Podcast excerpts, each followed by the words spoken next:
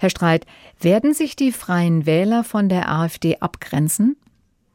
Ja, davon gehe ich aus. Das ist bei uns auch gelebte Praxis. Wir haben in der Landtagsfraktion in Rheinland-Pfalz auch das unausgesprochene Kooperationsverbot, unterstützen keine Anträge der AfD. Und äh, von daher ist das etwas, was sicherlich mit großer Mehrheit beschlossen wird. Auch Ihr Bundesvorsitzender, Herr Aiwanger, hat schon nach einem Medienbericht gesagt, dass er diesen Antrag unterstützen will. Damit könnte man ja denken, die Diskussion ist vom Tisch. Auf der anderen Seite sehen das ja einige Landesverbände doch auch anders.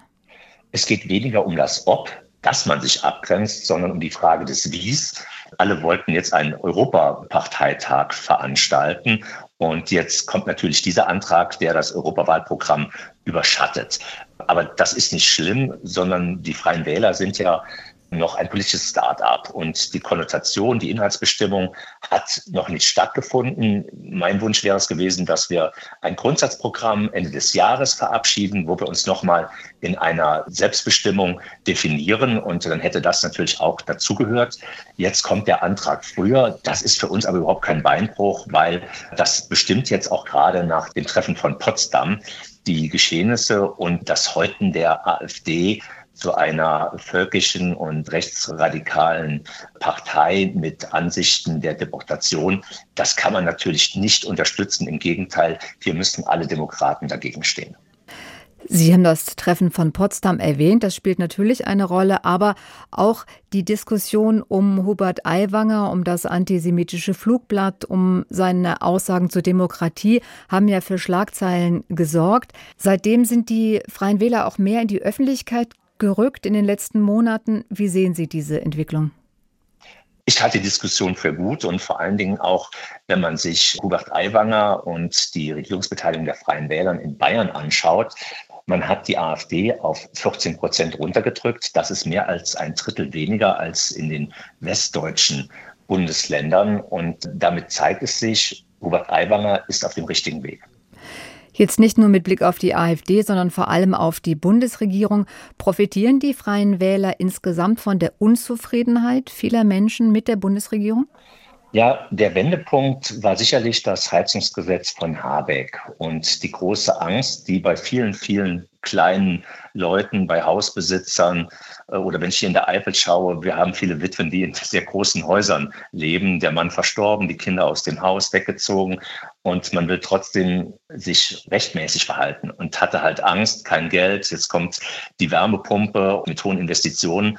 Das hat zu einer Verunsicherung geführt und äh, davon profitiert sicherlich dann auch die Opposition.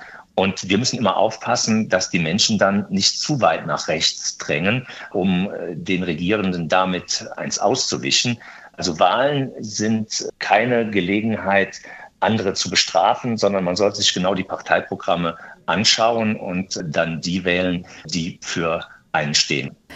Im Moment verändert sich die Parteienlandschaft in Deutschland ja etwas, auch jetzt mit dem Bündnis Sarah Wagenknecht, mit der Werteunion, die Partei werden will. Neue kleine Parteien, sehen Sie die als Konkurrenz?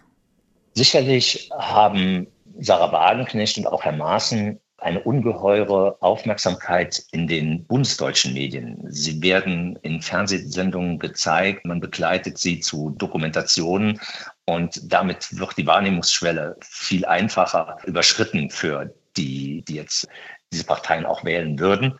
Wir Freie Wähler kommen halt aus der Kommunalpolitik, sind in vielen, vielen Ortsgemeinderäten vertreten. Das sind so brave Bürger, die es eigentlich bisher nie in die Bundespolitik gedrängt hat. Und mein Ziel ist es schon, gemeinsam mit Hubert Aiwanger die Freien Wähler auch in den Bundestag zu bringen.